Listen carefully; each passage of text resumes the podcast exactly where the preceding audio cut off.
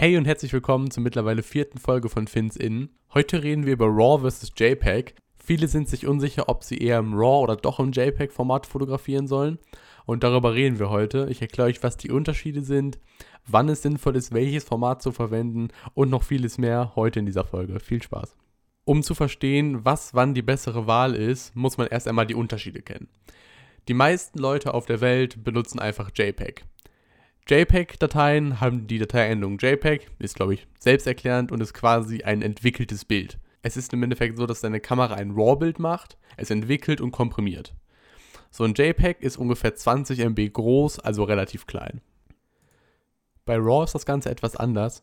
RAW-Bilder haben die Dateiendung RAW, ARW oder NEF. Das ist immer abhängig vom Hersteller. Beispielsweise bei Sony ist es ARW, bei Nikon ist es NEF und so hat jeder Hersteller sein eigenes RAW-Format. Ähm, ja, ein RAW-Bild ist quasi ein Rohbild, das sagt der Name ja schon, heißt also, deine Kamera macht das Bild und im Gegensatz zu JPEG entwickelt es es nicht und es komprimiert es auch nicht. Es ist also quasi das Beste, was deine Kamera kann. Das kann man sich ungefähr so vorstellen wie früher bei den analogen Kameras als man den Film rausgenommen hat und diesen Film dann in ein Fotolabor geben musste zum Entwickeln. Das ist quasi das frühere RAW-Bild. RAW-Bilder sind natürlich auch etwas größer, aber bieten halt viel mehr Möglichkeiten. Aber darauf gehen wir gleich ein. Ja, als nächstes möchte ich mit euch etwas über JPEG reden. JPEG ist im Endeffekt das Dateiformat, das eigentlich zum größten Teil in der ganzen Welt verwendet wird. Heißt also, wenn ihr auf Webseiten surft oder auf Instagram seid, praktisch alles, also quasi 99% ist im JPEG-Format. RAW-Dateien werden auch in JPEGs umgewandelt, nachdem sie bearbeitet wurden. Aber dennoch ist eine RAW-JPEG nicht eine JPEG-JPEG. JPEG ist einfach das gängigste Format und kann halt auch von jedem Gerät verwendet werden. Also alle Computer, alle Tablets, alle Handys, eigentlich alles kann JPEG verarbeiten. Und das hat natürlich auch den Vorteil, dass du Bilder direkt verschicken kannst. Das sind natürlich schon mal sehr große Vorteile, aber leider hat JPEG auch einige Nachteile. Ähm, du kannst JPEG-Bilder viel, viel schlechter nachbearbeiten, denn deine Kamera hat das Bild, was sie gemacht hat, schon komprimiert. Heißt also, du hast weniger Bildinformationen. Heißt also beispielsweise, du kannst Bereiche, die sehr dunkel sind, nur minimal aufhellen oder Bereiche, die sehr hell sind, nur minimal dunkler machen, weil Sonst ist in dem Bild einfach keine Information. Das Programm weiß nicht, was da vorher war. Es ist einfach nur weiß oder schwarz. Ähm, das hängt halt, wie gesagt, mit der Komprimierung zusammen, die du halt eben bei einem RAW-Bild nicht hast. Ganz wichtig zu sagen ist aber auch, dass das jetzt nicht heißt, dass JPEG-Bilder prinzipiell schlechter bzw. prinzipiell weniger scharf sind.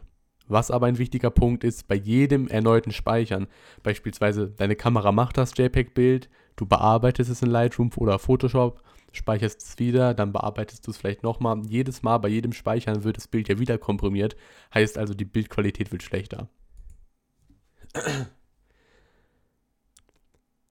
JPEG-Bilder sind auf jeden Fall trotzdem gut.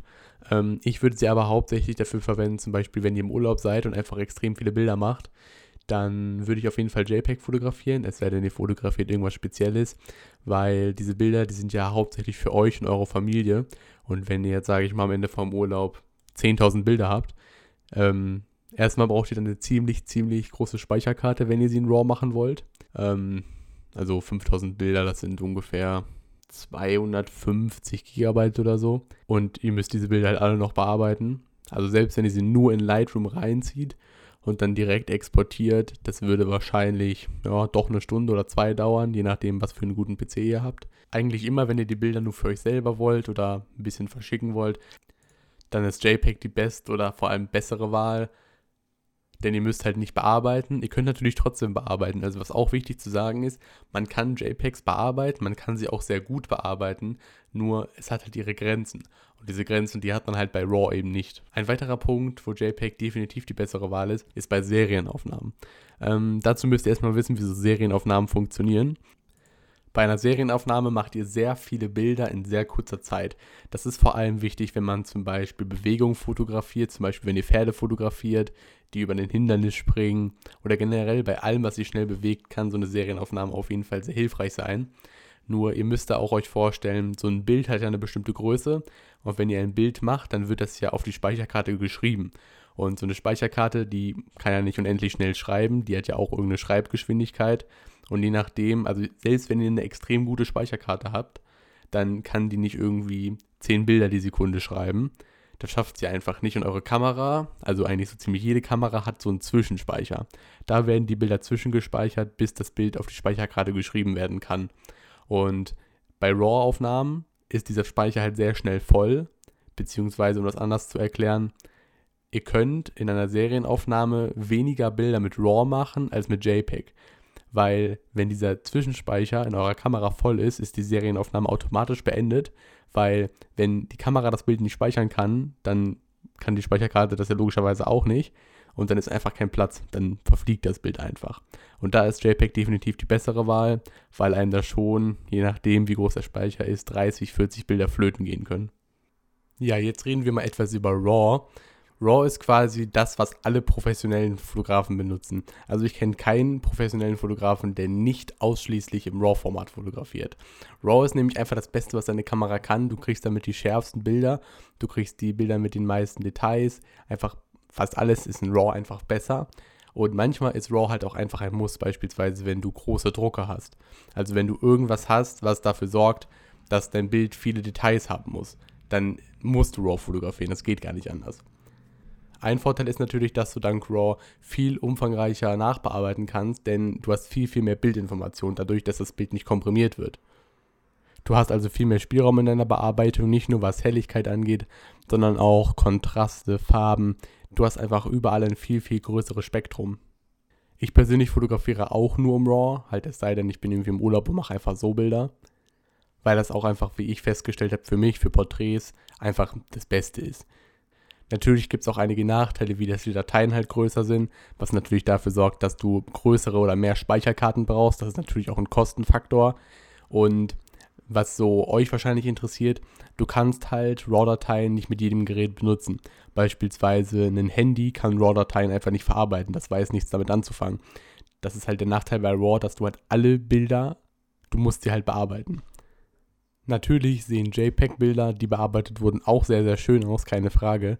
Nur du hast halt einfach, wenn du eine gewisse Professionalität hast, hast du einfach mit RAW viel mehr Möglichkeiten und es macht im Endeffekt das Leben halt auch einfacher, die Bilder. Die Bilder werden halt besser und du hast einfach dadurch, dass du halt mehr Spielraum hast, kannst du auch einfach eine viel bessere Qualität liefern. Und ab einem gewissen Zeitpunkt, auch wenn du was Gewisses dafür verlangst, dann brauchst du einfach diese Qualität. Und diese Qualität, die bekommst du halt am ehesten, indem du RAW fotografierst. Ich denke, jedem von euch ist es schon mal passiert, dass ein Bild einfach viel, viel zu hell geworden ist oder viel, viel zu dunkel. Das ist mir auch schon oft passiert. Und wenn du JPEG fotografierst, kannst du das Bild nicht wirklich retten. Eben da du diesen Spielraum nicht hast, da das Bild schon komprimiert ist und sozusagen schon bearbeitet ist. Hast du aber RAW, hast du so unendlich viele Bildinformationen, dass du selbst ein Bild, das extrem unterbelichtet oder extrem überbelichtet ist, das kannst du dann dennoch retten. Also das ist eigentlich in der Regel kein Problem das ist halt ein extremer Vorteil, der RAW mit sich bringt. Denn wenn es jetzt irgendwie ein Porträt ist oder so oder irgendwas, irgendein Bild, das du einfach nachmachen kannst, ist das kein Problem. Aber wenn du halt irgendetwas fotografierst, was vielleicht eine Bewegung hat oder irgendwas, das du vielleicht nur einmal fotografieren kannst und dann ist es weg, da rettet dir RAW sozusagen einfach dein Leben. Denn JPEG, da kannst du nicht viel machen, aber bei RAW ist das kein Problem. JPEG-Bilder sind ja normalerweise 8-Bit, heißt also, du hast jeweils 256 Schattierungen von Rot, Grün und Blau, also RGB. Das heißt, du hast bei einem JPEG-Bild maximal 16 Millionen Farben. Das ist natürlich nicht schlecht, nur stell dir vor, du hast eine 12-Bit RAW-Datei, dann kannst du schon 68 Milliarden Farben darstellen.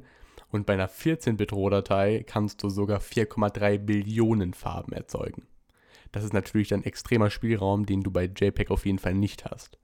Und das ist natürlich auch wichtig, denn neben der Farbwiedergabe hat auch die Bittiefe wichtige Auswirkungen auf die Wiederherstellung von Schatten und Details. Denn während die Vorteile von 14-Bit-Dateien im Vergleich zu 12-Bit-Dateien für korrekt belichtete Bilder eher ja, bescheiden sozusagen sind, spielt die größere Bittiefe eine viel, viel wichtigere Rolle, wenn es darum geht, Bilder, die halt extrem unterbelichtet sind, ohne große Qualitätsminderung zu korrigieren. Ein weiterer wichtiger Vorteil von RAW-Bildern ist, dass Sachen wie chromatische Aberrationen oder Tonverzerrungen, die ja in der Regel unerwünscht sind, die sind, das sind einfach Faktoren, die kann es halt einfach geben. Das sind Sachen, die man beachten muss, denn es gibt kein Objektiv, das einfach perfekt ist. Und sofern deine Kamera das nicht irgendwie intern korrigiert, enthält deine JPEG-Datei einfach alle Mängel, die halt einfach beim Erstellen des Bildes halt auftreten. Und mit einer RAW-Datei kannst du diese Probleme halt beheben oder halt zumindest kannst du sie etwas reduzieren. Ja, und so der letzte Punkt, der auch für mich sehr wichtig ist oder beziehungsweise für alle Professionellen, die möglicherweise auch für Brands arbeiten, ist der Eigentums- und Echtheitsnachweis. Denn JPEG-Bilder kannst du ja wirklich echt leicht bearbeiten, das ist gar kein Problem. Und RAW-Bilder, die dienen einfach dazu, dass du beweist, das Bild, das habe ich gemacht. Denn RAW-Dateien zu fälschen oder die Metadaten zu fälschen, also eine RAW-Datei enthält ja auch, wer hat das Foto gemacht, mit was für einer Kamera. Diese Daten, die kannst du halt einfach nicht faken. Das ist natürlich in manchen Situationen wirklich wichtig, dass du das nachweisen kannst, dass du das Bild gemacht hast.